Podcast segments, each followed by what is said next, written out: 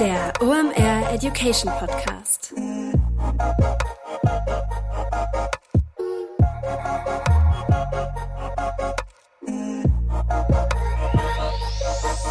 Es ist mal wieder Montag, Zeit für eine neue Folge OMR Education. Mein Name ist Rolf Herrmann, ich bin der Chefredakteur der OMR Reports. Heute geht es um das Thema Google Analytics, ein Thema, was ihr da draußen wahrscheinlich zum Großteil aussitzt oder wegignorieren wollt. Die schlechte Nachricht ist, ja, kann man machen, ist aber eine schlechte Entscheidung. Im Juli läuft die Frist ab für Universal Analytics von Google und dann müsst ihr euch die Gretchenfrage stellen. Migriert ihr zu GA4, also Google Analytics Version 4? Baut ihr ein eigenes Server-Side-Tracking auf oder nehmt ihr eine ganz andere Tracking Tracking-Software da draußen und implementiert die in eurem System.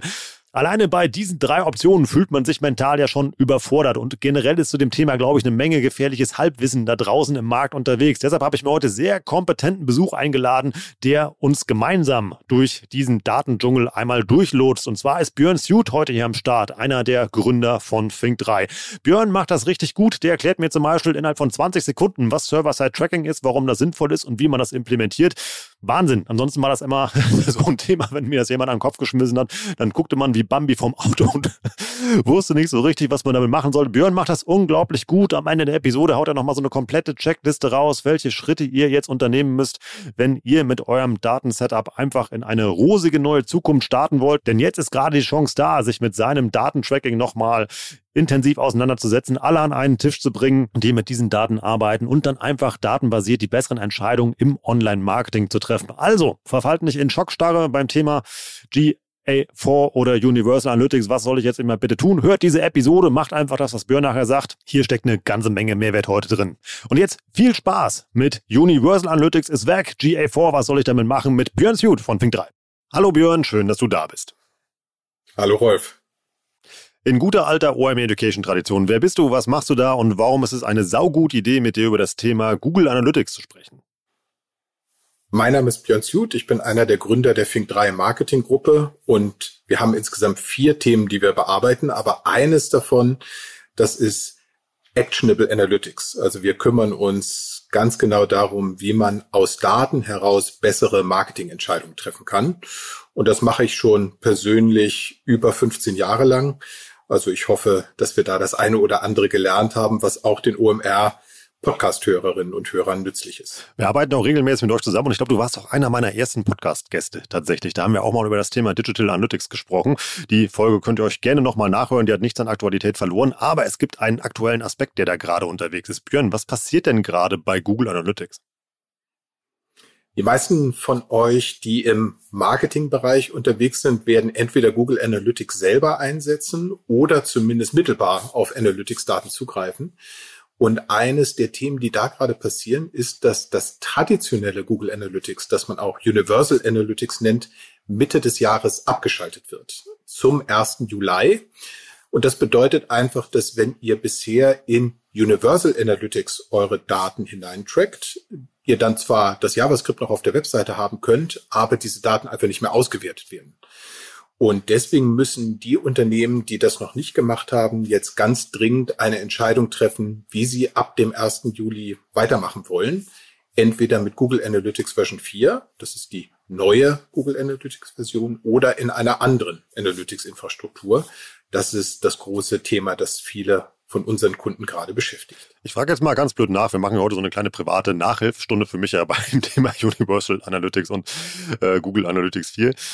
Ähm, warum ist das denn so relevant? Ich kann doch einfach wahrscheinlich ein Update installieren und dann läuft das schon, oder ist das komplexer? Ja, Universal Analytics und Google Analytics, das läuft ja nicht auf euren Computern, nicht auf euren Servern, sondern das läuft in der Google-Infrastruktur. Und damit hat Google auch die Hoheit darüber zu entscheiden, was damit passiert. Und wenn ihr jetzt nicht updatet in die Google Analytics Version 4, dann hört das sozusagen einfach auf zu funktionieren. Ihr könnt das JavaScript dann zwar in eurem Website-Code lassen, aber es passiert dann einfach nichts mehr. Die Daten werden vielleicht noch zu Google geschickt, aber dort eben nicht mehr ausgewertet und ihr seht keine aktualisierten Reports mehr. Zugreifen könnt ihr immer noch auf die Universal Analytics Reports. Die werden mindestens noch sechs Monate lang vorgehalten, hat Google versprochen. Also man kann sozusagen seine alten Daten weiterhin auswerten, aber man sieht eben keine neuen Daten mehr. Also habe ich dann eher so eine Art, ja, irgendwie historische Datensammlung dann noch darum liegen. Genau, der Zustand ist einfach eingefroren und äh, ihr müsst eben dann entscheiden, macht ihr weiter in der Google Analytics Version 4 Welt oder migriert ihr auf eine andere Analytics-Infrastruktur? Erstmal, bevor wir über ähm, das Update sprechen und warum das sinnvoll sein könnte, ähm, was mache ich denn mit den Bestandsdaten, die da noch rumliegen? Kann ich mir die einfach runterladen und sollte ich das tun oder wie wäre da dein Tipp? Das hängt so ein bisschen davon ab, was ihr mit diesen alten Daten noch machen wollt und wie gut gepflegt das ist. Es gibt Möglichkeiten, solche Daten zu exportieren, zum Beispiel über die Google Analytics Reporting API. Es gibt die Möglichkeiten, auch sich einfach aus dem Frontend über Excel und CSV-Exporte Daten runterzuladen, wenn ihr einfach nur bestimmte Auswertungen für Vorjahresvergleiche haben wollt. Und es gibt auch die Möglichkeit, sozusagen sehr viel granularer einzusteigen in diesem Google Analytics Premium Bereich mit BigQuery-Anbindung. Das ist alles, was, das muss man so individuell betrachten. Im Prinzip würde man argumentieren, wenn ihr jetzt erst Google Analytics Version 4 implementiert, dann habt ihr dort keine Möglichkeit für einen Vorjahresvergleich. Ihr wisst also nicht, was war im letzten Jahr. Ist das jetzt zum Beispiel mehr Conversions, mehr Transaktionen, mehr Sign-ups, mehr Visits, mehr Sessions? Und da sollte man dann zumindest aus dem alten Interface äh, sich die Kernmetriken, nachdem man das eigene Geschäft optimiert, einmal exportieren, äh, zum Beispiel auf Wochen- oder Monatsbasis, damit man noch Vorjahresvergleiche machen kann. Also schon mal Learning Nummer eins, egal was man als nächstes tut, erstmal bis spätestens äh, zum Juli diesen Jahres, also wenn diese Frist halt irgendwie abläuft, sich einmal seine historischen Daten sichern, die auf den eigenen Server packen, damit man eben halt irgendwie historisch Vergleiche anstellen kann, Reportings ziehen und ähnliches. Ja, aber mit Augenmaß, man muss nicht äh, verzweifelt jetzt versuchen, alles darunter zu laden, sondern im Prinzip nur das, was ihr für Vergleichsdaten braucht. Dann haben wir schon mal eben eine Bestandssicherung durchgeführt. Was machen wir denn als nächstes, Björn? Im Prinzip müsste man die Grundentscheidung treffen, will man diesen Schritt zu Google Analytics Version 4 mitgehen oder möchte man aus dieser Google Analytics Welt raus und in ein anderes Tracking Setup gehen? Also im Prinzip die Migrationsentscheidung treffen. Google bietet einem so eine Art Autokonvertierung an, also der versucht das sozusagen äh, selber umzustellen, wenn euer JavaScript äh, eben bestimmte Anforderungen erfüllt, das auf der Webseite implementiert ist da muss man sagen, das will man eigentlich nicht. Also ihr wollt schon selber die Kontrolle darüber haben, wie das Tracking aussieht, wie das gemacht wird. Denn am Ende muss ein Analytics-Setup ja immer euer Unternehmen, euren Geschäftszweck beschreiben. Sonst seht ihr nur Kurven, die hoch und runter gehen. Aber man muss ja in der Lage sein, die eigenen Ziele zu messen und so verstehen, ob zum Beispiel Kampagnen besonders gut funktionieren oder nicht so gut. Und deswegen ist es dringend Zeit, sich als erstes etwas aufzuschreiben, was wir immer einen Measurement-Plan nennen, also ganz grob runter zu strukturieren, wie funktioniert mein Geschäft und wie bilde ich das eigentlich in einem Analytics-System ab? Was sind meine Conversions? Äh, was sind die Werte, die ich dort hinterlege? Das ist natürlich relativ einfach, wenn man online etwas verkauft, also zum Beispiel im E-Commerce-Bereich, weil da die Kern-Conversions im Prinzip schon vorgegeben sind. Das sind die Transaktionen, das sind die Warenkorb-Interaktionen, das sind vielleicht Suchen in der Produktsuche, das sind Produktdetailseiten-Interaktionen. Wenn man jetzt ein Setup hat, wie zum Beispiel ein Software-as-a-Service-Unternehmen, und ihr habt ein digitales Produkt, was ihr verkauft, in das User sozusagen sich anmelden und onboarden, dann wird man mehr Aufwand reinstecken müssen, in die Gestaltung dieses Measurement-Plans. Also was wollen wir eigentlich messen? Wie hängen diese Events zusammen?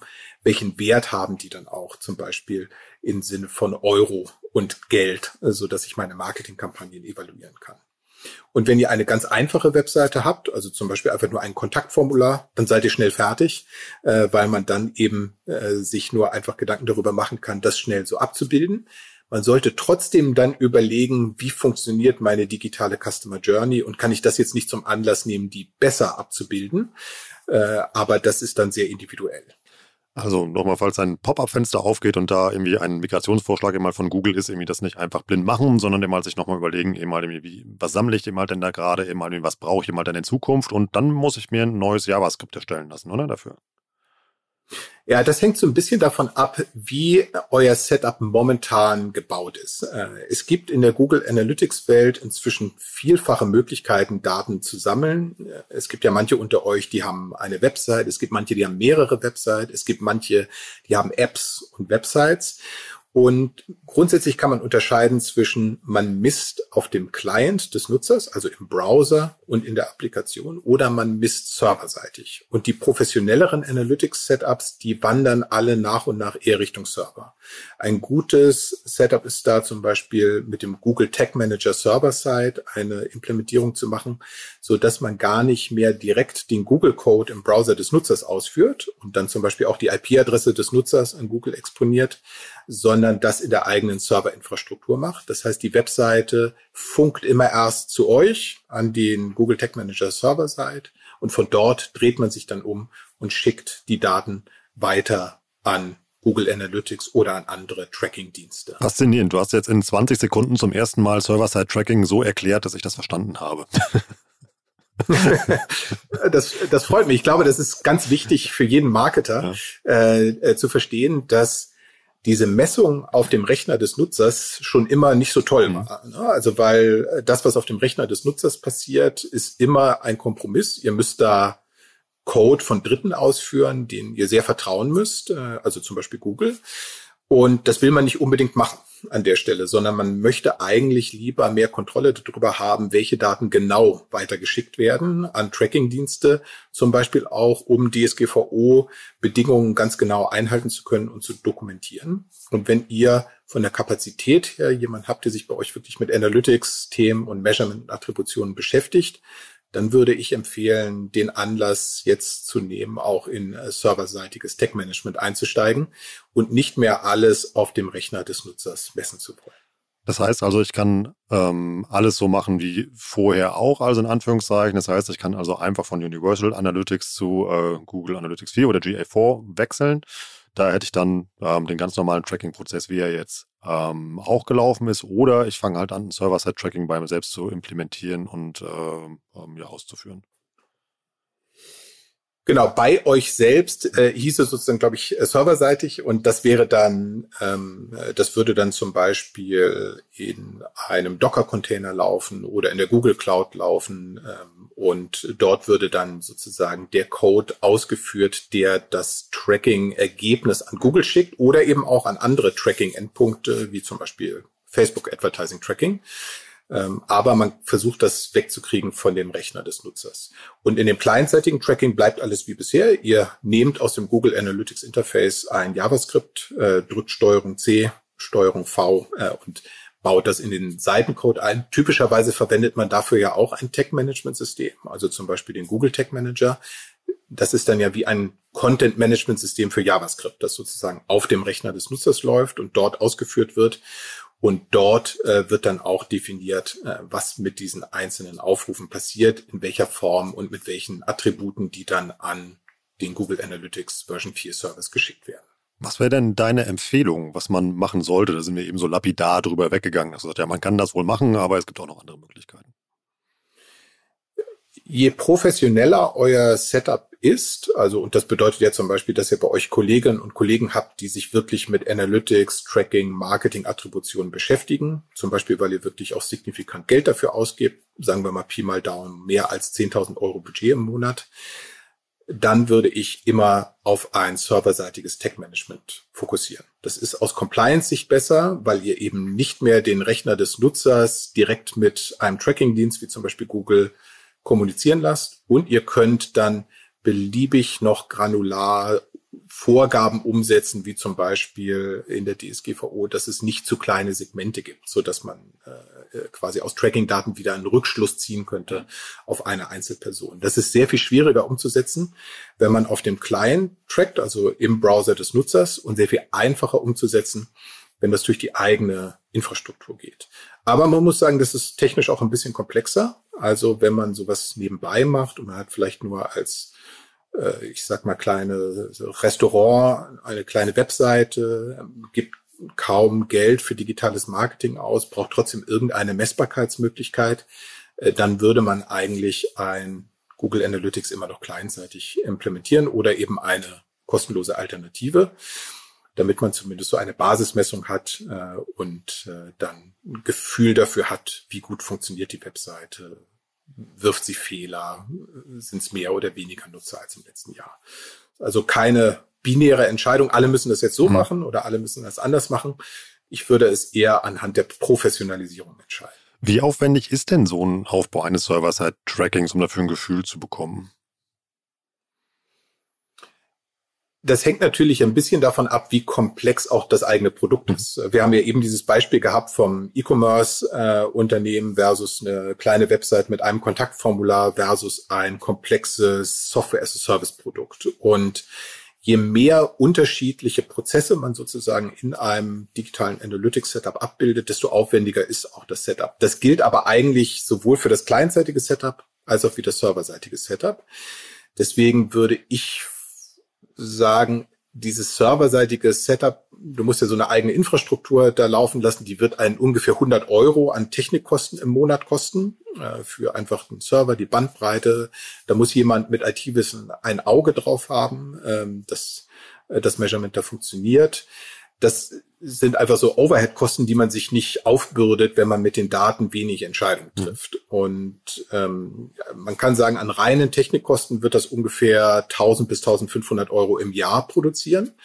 Und dann sind das eher die Menschen, äh, die äh, für sozusagen den Betrieb einer solchen Infrastruktur sorgen müssen. Das sind ja dann entweder Dienstleister oder das sind eigene Inhouse-Kolleginnen und Kollegen, die sich damit beschäftigen müssen. Und da muss man sich eigentlich fragen, ob das den Aufwand wert ist. Und ich finde, so ein guter Pi mal Daumenwert ist, wenn man mehr als 10.000 Euro im Monat für Marketing, für digitales Marketing ausgibt, dann würde man erwarten, dass man ein Tracking-Setup, äh, das einen im Jahr äh, ungefähr 1000, 1500 Euro technisch kostet, schon refinanzieren kann. Das macht dann schon Sinn, äh, weil man dann einfach ein robustes technisches Setup braucht, um gute Marketingentscheidungen zu treffen. Wenn man deutlich darunter liegt, man gibt vielleicht nur ein paar hundert Euro aus im Monat, dann würde ich mir diesen Aufwand einfach sparen. Also das wäre dann einfach, dass man sich irgendwie ähm, ein maßgeschneidertes äh, GA4 ähm, eben halt irgendwie erstellt aufgrund des Measurement-Plans und das dann laufen lässt. Ja, je kleiner die Webseite und je einfacher die Webseite, desto äh, häufiger ist es ja auch so, dass was auch immer man dann als Website-Bilder verwendet, man nimmt vielleicht ein Jimdo oder man nimmt vielleicht irgendwie ein, äh, ein der amerikanischen Dienstleister oder ein WordPress und so weiter, dann gibt es dort vielleicht auch schon vorgefertigte äh, Google Analytics Plugins, ähm, die dann einfach out of the box funktionieren. Das wird man auch im E-Commerce-Bereich häufig finden, dass die Shop-Systeme bereits gut vordefinierte Measurement-Ansätze bringen.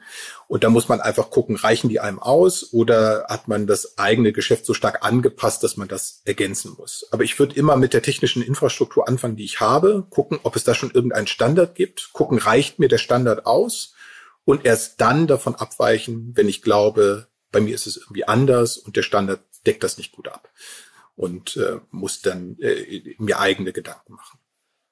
Lass uns mal ein bisschen über Vor- und Nachteile noch sprechen. Du hast ja eben schon erklärt, warum das aus DSGVO-Sicht Sinn macht, irgendwie ein Server-Side-Tracking halt irgendwie aufzubauen, dass man damit wahrscheinlich sicherer aufgestellt ist, auch im Blick halt irgendwie in die Zukunft, was die DSGVO angeht, ähm, als mit der äh, GA4-Lösung. Was ist mit der Datenqualität, die bei mir aufläuft? Gibt es da Unterschiede oder sind das exakt die gleichen? Ja, also ich würde jetzt einmal das klassische Google Analytics mit dem äh, Google Analytics Version 4 vergleichen und das sieht schon ganz anders aus von den Daten. Also erstmal sieht die Oberfläche auch ein bisschen anders aus, aber der Hauptunterschied ist hinter den Kulissen. Und man muss sich da einfach nochmal vergegenwärtigen, dass das Universal Analytics aus einer anderen Zeit kommt. Das stammt aus dem Jahr 2012.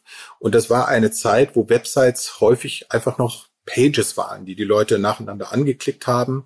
Äh, das war vor dem ganzen richtigen großen Boom der Software-as-a-Service-Applikationen. Natürlich gab es damals auch schon SaaS-Applikationen, aber es viele Webseiten waren noch klassischer aufgebaut. Und wenn man sich heute eine typische Website anguckt, dann ist das eigentlich eine Applikation. Da passiert so viel auf der Seite. Da passieren Klicks und Videocalls und da passieren Interaktionen und Engagements äh, und so weiter. Und je komplexer ein solches Produkt ist, desto schwieriger wird das abzubilden mit einem Analytics-Werkzeug, das in den Mittelpunkt Pageviews stellt. Und wer von euch sich mit dem klassischen äh, Universal Analytics ein bisschen tiefer beschäftigt hat, der hat damals ja festgestellt, da gibt's schon sowas wie Events, aber das ist irgendwie so komisch draufgetackert auf das System. Im Mittelpunkt stehen Page Views, Sessions Und obendrauf kommen dann irgendwie noch so ein paar Events, aber die kann man auch nicht so richtig viel runterbrechen. Die haben nur so ein paar Kategorien. Das ist alles so ein bisschen nachträglich mit der heißen Nadel draufgestrickt. Google Analytics Version 4 hat einfach ein ganz anderes System. Also das System ist komplett eventbasiert. Es gibt nur noch Events und die könnt ihr frei strukturieren. Ihr könnt also sagen, ihr könnt die frei benennen und ihr könnt auch sagen, wonach ihr die runterbrechen wollt. Das heißt, ein Sign-up-Event, der kann zum Beispiel dann eure beliebigen Attribute haben, die ihr darunter setzen wollt. Zum Beispiel den Namen des Formulars, über den jemand kommt, die Webseite, auf der jemand gerade war, dann unterschiedliche Attribute, die noch ins Formular eingetragen wurden, wie eine Kundenkategorie und so weiter. Und das macht Google Analytics Version 4 auf der einen Seite sehr viel mächtiger, äh, weil ihr eben freier das Datenmodell definieren könnt. Auf der anderen Seite macht es das auch komplexer, weil ihr euer Datenmodell sehr viel freier definieren könnt. Es gibt also in der Google Analytics 4 Welt weniger Standard Reports äh, als in der alten Welt. In der alten Welt musste man eher darauf achten, dass man quasi genau das tut, was Google erwartet, also in die richtigen Töpfe die richtigen Daten schmeißt. In der neuen Welt habt ihr mehr Freiheit, aber diese Freiheit stellt den einzelnen Analytics-Nutzer eben auch in die Verantwortung, sich darüber Gedanken zu machen, wie Daten strukturiert werden sollen und müssen. Der Riesenvorteil ist, dass ihr auf einmal richtige Customer Journeys messen könnt. Also auch komplexe, die online, offline funktionieren, äh, solange man eben einen Nutzer auch wiedererkennen kann. Das ist, glaube ich, die große strategische Herausforderung für fast alle Unternehmen, zu überlegen, wie erkenne ich Rolf wieder. Denn wir leben ja in einer Welt, in der ihr Apps habt, in der ihr Websites habt, in der der Nutzer mehrere Geräte hat, in der Tracking-Cookies nach und nach verschwinden werden. Also das Analytics-Setup alleine löst diese Probleme für euch nicht. Gleichzeitig muss man sich als Unternehmen eben auch Gedanken darüber machen, wie gestalte ich meine digitale Customer Journey? Was für Gründe gebe ich am Nutzer eigentlich, sich möglichst früh anzumelden? Mir zu sagen, hallo, ich bin Rolf oder hallo, ich bin Björn, äh, damit ich diesen Nutzer auch eben später über lange Zeiträume wiedererkennen kann und etwas, was der Nutzer macht, zum Beispiel über welche Kampagnen der kommt, welche Interaktion er in meinem Softwareprodukt macht, auf meiner Webseite macht, diesem Nutzer auch wieder zuordnen kann. Deswegen ist eine gute Analytics-Strategie eigentlich immer läuft auf zwei Beinen. Auf der einen Seite ein Tracking-Setup, auf der anderen Seite auch eine digitale Produktstrategie, wo man sich darüber Gedanken macht, wie personalisiere ich die Journey, wann logge ich den Nutzer ein und so weiter. Erklären uns doch mal, wie man das gut machen kann, weil umstellen muss ich ja so oder so, wenn ich jetzt als Unternehmer unterwegs bin. Also ich kenne irgendwie das, ähm, das alte, also das Universal Analytics, das war ja idiotensicher. Also ich spreche da jetzt wirklich aus persönlicher Anwendung. Also da konntest du ja jeden reinschicken und der konnte sofort mit den Daten was anfangen, weil es mehr oder weniger selbsterklärend war von den Reports, die da ausgespuckt worden sind. Wenn das, äh, wenn Google Analytics 4 eben halt jetzt komplexer wird, auch und ich das Datenmodell äh, selber granularer strukturieren muss, wie geht man denn da am besten vor, damit man auch eine hohe Datenqualität hat, mit dem man dann das anfangen kann? Also diese Basismetriken, die in der Vergangenheit, äh, auf die viele Nutzer geguckt haben, die sind ja immer noch da. Also sowas wie äh, Page View oder äh, irgendwie ein Session-Ansatz oder äh, auch äh, einfache Conversions, die sind immer noch da. Ich glaube, der große Vorteil und aber auch die Komplexität liegt darin, dass man eben jetzt sehr viel einfacher weitere Daten hinzufügen kann, die man nur selber weiß und damit Google Analytics hilft, tiefere Reports zu strukturieren. Das ist zum Beispiel ähm, in dem ganzen Customer Journey Bereich gibt es sehr viel bessere Reports, wenn ein Nutzer eingeloggt ist. Also ihr eine User-ID über den Nutzer kennt, die man mit hinschickt und so dann auch ein Nutzer über längere Journeys verfolgen kann. Im klassischen Universal Analytics ist eine Grundidee immer, dass man eine Session hat und in der Session konvertiert der Nutzer oder hm. nicht. Hm.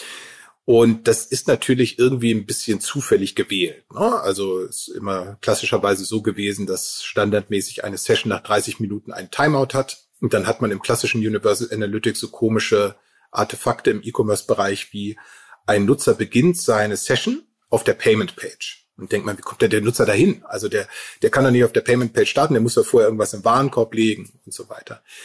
Das ist einfach ein Artefakt, das aus so einem Session-Konstrukt stammt. Denn das sind zum Beispiel Nutzer, die haben sich etwas in den Warenkorb gelegt, die Journey begonnen, dann kam Kollegin oder Kollege rein, hast gefragt, kommst du mit in die Mittagspause? Dann sind die Leute in die Mittagspause gegangen und nachdem sie satt waren, zurückgekommen, haben den Kauf abgeschlossen. Hm. Aber aus der Google Analytics Universal Sicht war die Session damit beendet. Der Nutzer hat mehr als 30 Minuten lang nichts gemacht und auf einmal beginnt eine neue Session direkt auf der Payment Page.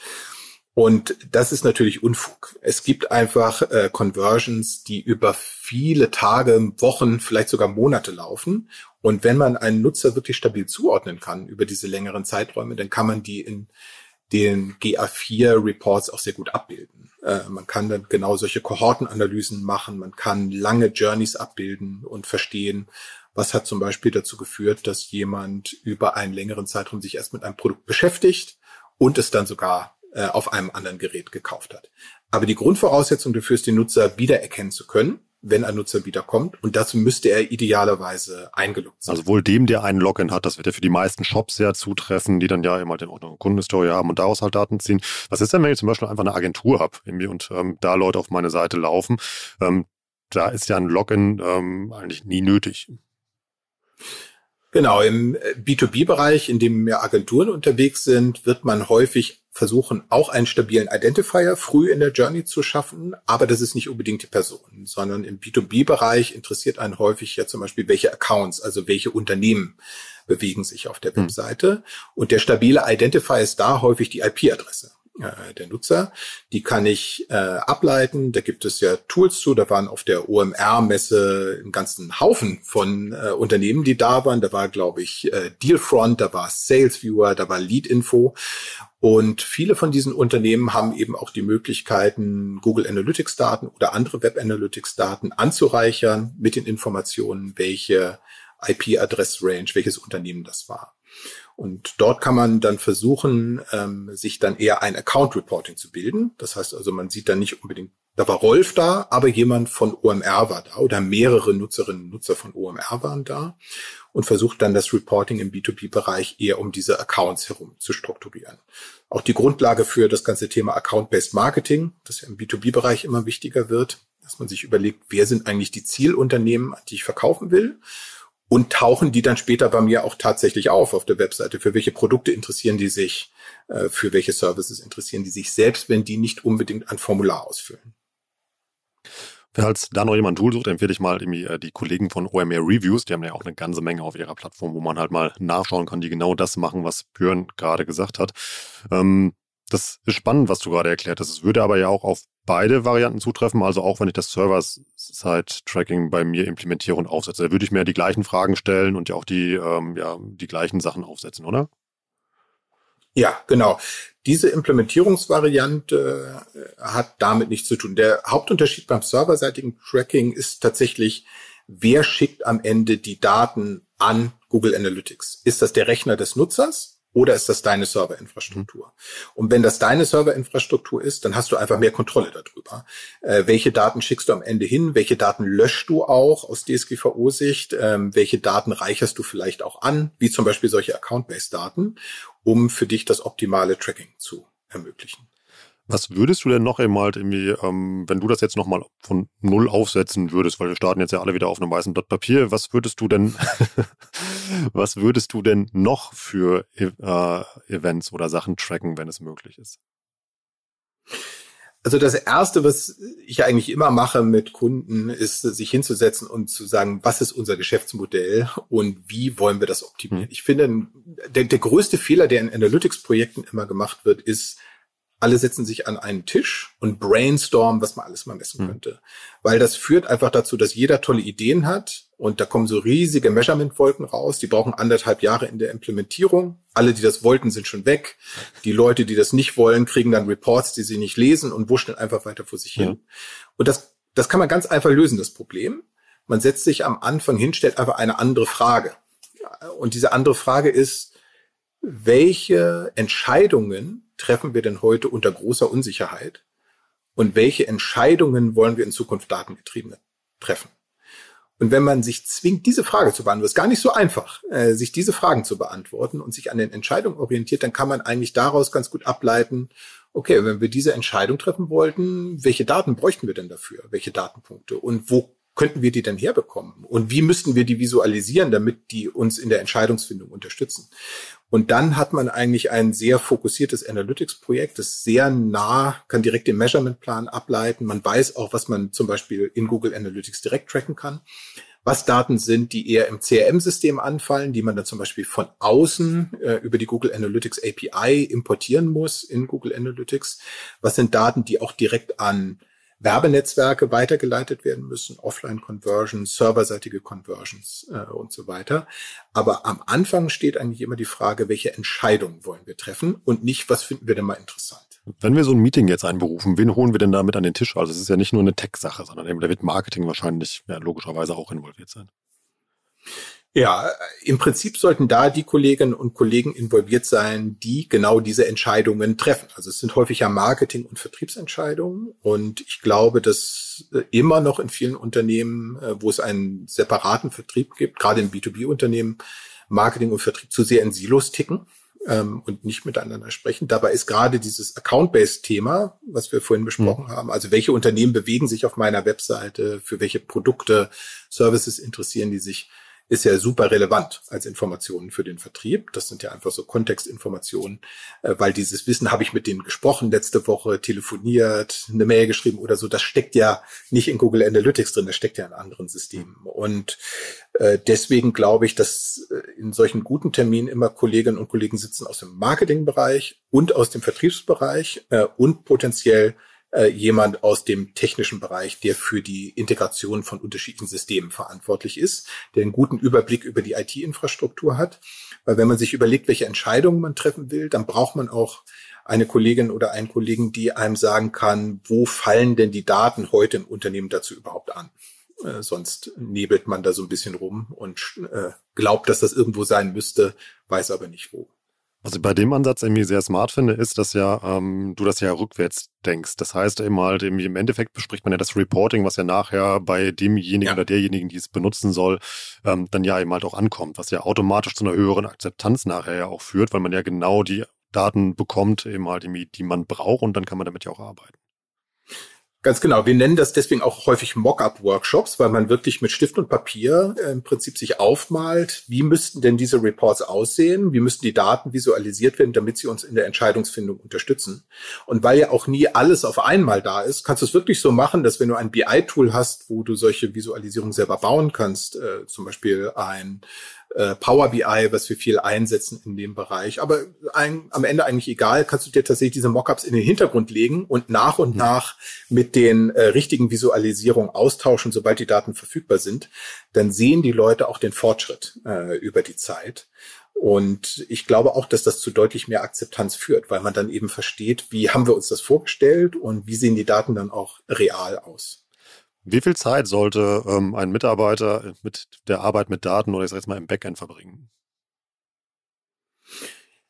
Naja, das hängt so ein bisschen von der Arbeitsbeschreibung ab. Ich glaube, eine gute Leitfrage ist grundsätzlich, what's the ROI of measuring your ROI? Also Analytics-Projekte haben immer das Risiko, dass man sich komplett verzettelt. Ne? Du kannst immer alles nochmal segmentieren und nochmal drehen und wenden und noch tiefer tracken, aber man muss ja auch Entscheidungen daraus ableiten, die dann tatsächlich Sachen besser machen. Und es gibt im Wesentlichen ja zwei große Bereiche, für die man Analytics-Daten braucht. Das eine ist Marketingoptimierung, also ist mein Budget optimal ausgesteuert, investiere ich in die richtigen Kanäle, wachsen wir schneller profitabel. Und da hängt das einfach davon ab, wie viel Geld ich dort in Personal und Kanäle investiere, um zu sagen, wenn ich jetzt einen Tag, eine Stunde, eine Woche, äh, einen ganzen Arbeitsplatz mehr äh, in Analytics-Themen investiere, wie viel Hebelwirkung erwarte ich denn auf zum Beispiel mein Marketingbudget? Kann ich das überhaupt so stark verändern? Ne? Wenn ich im Jahr 10 Millionen Euro Marketingbudget investiere, dann kann ich sagen, ich brauche einen relativ kleinen prozentualen Uplift, um ein solches Analytics-Setup zu rechtfertigen, wo sich jemand auch wirklich intensiv mit den Daten beschäftigt. Wenn ich jeden Monat 100 Euro in AdWords stecke, würde ich sagen, das ist egal. Ne? Also das muss dann, muss es eigentlich eher so einen informativen Charakter haben, muss meine Hauptrisiken managen, zum Beispiel, dass meine Kampagnen nicht ins Leere laufen. Aber ich kann dann niemanden wirklich dafür bezahlen, dass der das anschaut und äh, tiefe Analysen macht, weil ja auch kaum Daten anfallen. Also das ist sehr stark abhängig von dem Invest, was man macht. Und die zweite große Kategorie von Fragen sind ja Produktfragen. Also wie muss ich mein digitales Produkt optimieren, aufstellen und verbessern? Und auch da würde ich sagen, geht das eins zu eins einher mit, äh, wie viel Investitionen tätige ich denn in mein digitales Produkt?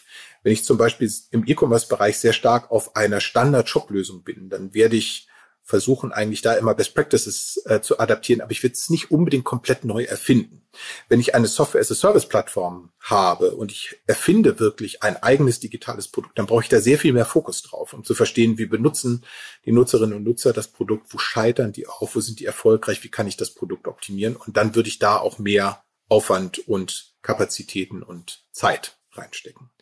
Um das nochmal zusammenzufassen, was wir mal jetzt besprochen haben. Also erstmal irgendwie, ihr habt bis Juli Zeit, eben mal da was zu machen. Wie gesagt, dann wird's abgeschaltet. Also ihr müsst definitiv jetzt etwas tun. Dann könnt ihr euch entscheiden, ob ihr irgendwie äh, Google Analytics 4 eben halt benutzt oder ob ihr eine eigene, äh, ja, serverseitige äh, Infrastruktur eben halt mehr aufbaut und die betreibt. Wie man das berechnet, wie sich das lohnt, hat irgendwie Björn gerade erklärt. Und ganz wichtig, nimmt das mal als Startpunkt ähm, für das ganze Projekt. Bringt da die Leute an den Tisch, die mit den Daten halt irgendwie arbeiten soll und überlegt euch mal, was ihr da am sinnvollsten tracken sollt, um die richtigen Entscheidungen für euch im Marketing treffen zu können. Was habe ich vergessen, Björn? Man muss natürlich nicht in dieser Google Analytics Welt bleiben, egal ob clientseitig oder serverseitig. Es gibt Alternativen wie Matomo, Pivik, Simple Analytics, eTracker äh, und so weiter. Also es gibt viele Möglichkeiten, äh, das auch außerhalb der Google-Welt zu machen. Ich glaube, ganz wichtig ist für Leute, die von Google Analytics woanders hingehen und Geld in Google Ads ausgeben, sich klar zu machen, dass sie immer noch Informationen zu Google Ads schicken müssen, was konvertiert und was nicht. Und man sollte sein Analytics-Tool dann möglichst danach mit auswählen, wie integriert man das denn mit dem eigenen Advertising-Spend? Äh, denn das Ziel kann ja nicht sein, äh, ein Google Analytics gegen zum Beispiel Matomo auszutauschen, aber dann blind zu fliegen in der Google Ads Welt. Und man will wahrscheinlich, wenn man zum Beispiel das Google Analytics JavaScript nicht implementieren will, nicht einfach das Google Ads JavaScript implementieren, dann ist technisch dasselbe äh, JavaScript. Äh, das ist schon seit vielen Jahren so, dass das einfach Libraries sind, die über Schalter gesteuert werden. Äh, also man muss sich dann überlegen, wie kann ich dann noch mein Google Ads Spend optimieren, wenn man da in eine andere Infrastruktur geht. Manche, äh, wie zum Beispiel eTracker, haben dazu eigene Lösungen gebaut, wie man die Click-ID und Offline-Conversions äh, dann äh, zu äh, Google Ads spielen kann. Aber das sollte man genau im Blick behalten. Kann da was schiefgehen? Also können diese Systeme, ähm, also dass die nicht miteinander reden können, sage ich jetzt mal? Naja, schiefgehen kann immer was. Ich glaube, man muss immer äh, ähm, auf der einen Seite jemanden haben, der die Dokumentation liest, versteht und jemanden, der auch dieses Zusammenspiel der Systeme im Blick behält. Äh, das heißt, etwas, das sozusagen in einer Woche funktioniert hat, kann natürlich in der nächsten Woche trotzdem irgendwie brechen, weil man irgendwas an der Infrastruktur verändert hat.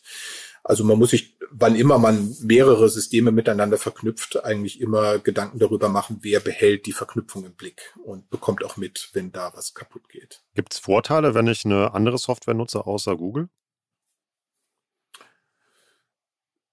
Aus meiner persönlichen Sicht nicht. Das sehen natürlich viele Dienstleister anders. Man kann argumentieren, dass ähm, es aus Datenschutzsicht äh, einfacher äh, zu betreiben ist, wenn man einen äh, zum Beispiel deutschen Dienstleister nimmt.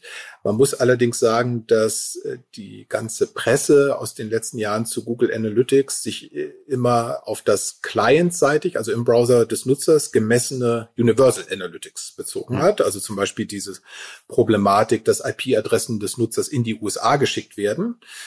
Das gibt es so in der Google Analytics Version 4 Welt nicht mehr. Selbst in der clientseitigen Implementierung werden die IP-Adressen von Nutzern bereits in Europa gekürzt, äh, laut der Google-Dokumentation. Und in dem serverseitigen Tracking gibt es dann überhaupt keine Kommunikation des Nutzers mehr mit äh, Google Analytics, äh, weil das dann über die eigenen Server läuft und man da die IP-Adresse des Nutzers ja abschneiden kann, nicht mit weiterschicken muss. Deswegen sehe ich diese Datenschutzthemen, ohne Anwalt zu sein und ohne, dass das eine Rechtsberatung ist, äh, sehe ich deutlich entspannter in der Google Analytics Version 4 Welt als in der Universal Analytics Welt. Also es ist einfacher, datenschutzkonform zu bleiben. Es gibt natürlich Hardcore-Betrachtungen, die sagen, man kann grundsätzlich nicht auf ähm, äh, Infrastrukturen von amerikanischen Unternehmen arbeiten. Aber man muss sagen, dass solche Stellungnahmen häufig auf Apple-Computern geschrieben werden, äh, die von amerikanischen Unternehmen kommen. Also das ist halt schon sehr, sehr schwierig, mhm. äh, sich da so ganz äh, zurückzuziehen.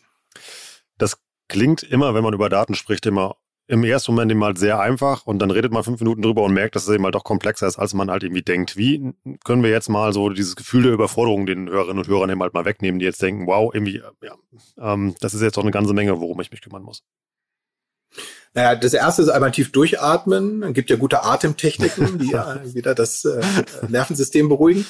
Und dann der zweite Schritt ist, sich einfach klar zu machen, was muss denn jetzt nach und nach passieren. Mhm. Also wenn man noch, wenn man Analytics-Daten braucht und man hat noch keine Entscheidung getroffen, wie es ab dem 1. Juli weitergehen soll, dann sollte man sich diese Woche Nachmittag freiräumen, um sich einmal einzulesen äh, in die, was muss jetzt passieren. Und die Grundentscheidung, die getroffen ist, bleibe ich in der Google Analytics Welt oder gehe ich in eine andere Welt hinein? Matomo, äh, Pivik, eTracker und so weiter.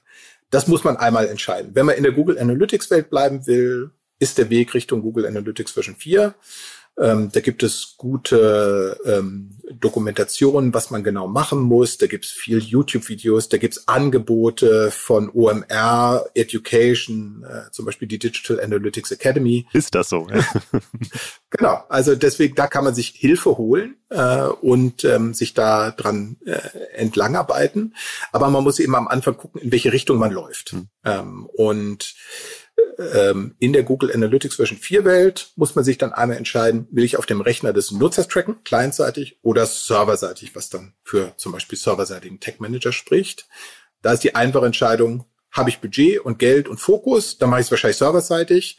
Bin ich klein, mache das nebenbei, dann ist es wahrscheinlich clientseitig. Ähm, und äh, dann folgt man diesem Implementierungspfad der erste Schritt dafür ist, sich aufzuschreiben, was muss ich messen? Welche Entscheidung will ich treffen? Und messe ich tatsächlich das, um diese Entscheidung zu unterstützen? Der beste Weg dahin aus unserer Sicht so ein Mockup-Workshop, sich wirklich zu überlegen, welche Entscheidung treffe ich? Wie müssten die Daten visualisiert werden, damit ich das machen kann? Und dann implementiert man. Wenn man sich da ein bisschen unsicher fühlt, sucht man sich einen Partner, einen Dienstleister.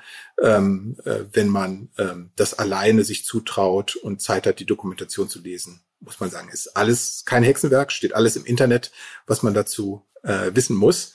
Aber man braucht eben schon ein bisschen Zeit und Fokus.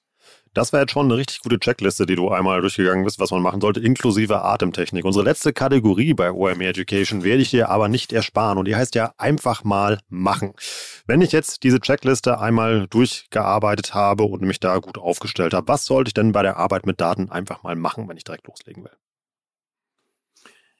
Ich glaube, das, was mir immer wieder auffällt, ist, dass Menschen, die im digitalen Marketing haben, einfach keinen Rhythmus haben, indem sie auf Daten gucken. Die gucken dann schnell mal rein, wenn es die Chefin oder der Chef anfragt, was ist da eigentlich los? Aber man braucht schon habitualisierten Zugang. Man braucht so seine eigenen Rhythmen. Deswegen, ich würde empfehlen, sich einen Reminder in den Kalender zu stellen, zweimal in der Woche morgens vor der ersten Mail in die Daten von gestern zu schauen und von der Vorwoche und sich jeweils drei Dinge aufzuschreiben, die auffallen. Äh, ob man dann da schon handelt oder nicht, das ist, glaube ich, der zweite Schritt, aber einfach dieses Ritual zu haben, dass man mindestens zweimal die Woche proaktiv in die Daten reinguckt und schaut, fällt einem was auf, das ist eine gute Grundvoraussetzung, um insgesamt datengetriebeneres Marketing zu machen. Das klingt nach einem sehr guten Tipp, Björn. Vielen Dank für deine Zeit und die ganzen Insights, die du heute geteilt hast. Und ich glaube, ich spreche dafür viele, die das heute gehört haben. Das hat wirklich geholfen, gegen Verunsicherung und gegen Halbwissen anzugehen und äh, damit man jetzt die richtigen Entscheidungen treffen kann, wie man jetzt mit dem Google-Datenthema weiter verfährt und da sein eigenes Tracking optimiert neu aufsetzt. Dankeschön. Vielen Dank. Das war richtig spannend. Ich habe eine Menge gelernt. Ich hoffe, ihr auch. Und das ist heute wirklich mit so drei Ausrufezeichen zu versehen. Ich finde, Björn macht das richtig gut. Er erklärt einfach richtig ruhig und strategisch und übersichtlich, was in diesem Datenthema einfach drinsteckt. Und man kann das einfach nachvollziehen. Vor allem die Liste, die er am Ende nochmal gepitcht hat, finde ich sehr wertvoll, wenn man sich mit dem ganzen Thema Datentracking in seinem Unternehmen beschäftigen möchte, egal ob ihr eine große Brand seid, ob ihr eine kleine Brand seid. Das Arbeiten mit Daten ist unglaublich wichtig, denn datenbasiert trifft man einfach die begründeten und besseren Entscheidungen im Online-Marketing, denn wir sind ja hier nicht im Casino und wollen unser Budget auf Rot oder Schwarz setzen. Online-Marketing hat wenig mit Glücksspiel zu tun, sondern einfach mit solidem Handwerk. Das hört ihr jede Woche hier wieder mit den tollen Expertinnen und Experten, die hier am Start sind. Das kann man alles lernen und so seine Performance verbessern und Daten spielen dabei eine sehr wichtige Rolle. Lernen, kurzer Hinweis in eigener Sache, ist eine gute Überleitung, die ich mir da gebaut habe. Björn hat ja eben die Analytics Academy angesprochen, die wir für euch gebaut haben. Björn ist da einer der Dozenten, mit denen ihr zehn Wochen lang bei der OMR Academy das Thema Digital Analytics euch von der Pike auf drauf schaffen könnt. Und warum das so wichtig ist, hat er eben ja erklärt. Die OMR Academy, das wisst ihr, das ist das kleine Fernstudium, was wir für euch gebaut haben, also ein E-Learning. Es geht über zehn Wochen, zwei bis drei Wochenstunden solltet ihr da berufsbegleitend für einplanen und da lernt ihr das Arbeiten mit Daten von Björn und anderen Experten einfach von der Pike auf. Vielleicht auch jetzt ein ganz guter Zeitpunkt, wenn ihr euch mit dem Thema Daten beschäftigt und da auf der weißen Seite anfängt, da nochmal grundlegend Kompetenzen zu tanken und dann richtig durchzustarten. Die OMR Academy findet ihr unter omr.com slash academy und mit dem guten alten Gutscheincode Academy10 bekommt ihr auch noch 10% Rabatt auf eurem Platz im digitalen Hörsaal. Ich sag mal wieder, danke für euren Support da draußen. Wenn ihr uns supporten wolltet, dann packt doch einfach mal diesen Link zu dieser Episode, packt den in eure WhatsApp oder Slack-Gruppe bei euch im Office und teilt die mit Menschen, die sich mit diesem Datenthema beschäftigen sollten. Das hat Björn ja eben gesagt, welche Gewerke eigentlich an diesem Prozess beteiligt sind und holt die doch einfach mal alle ins Boot. Sagt, hey, guck mal, hier gibt's einen coolen Podcast, der kommt jeden Montag raus, OM Education. Ich habe da gerade was zum Thema Daten gehört. Da konnte ich eine Menge mitnehmen. Sollten wir uns vielleicht mal mit beschäftigen. Wann habt ihr Zeit? Ich bin Rolf. Das war OMR Education für heute. Tschüss aus Hamburg. Ciao, ciao.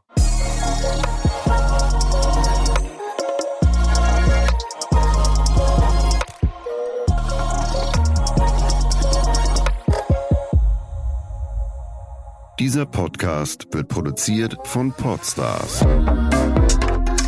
bei OMR.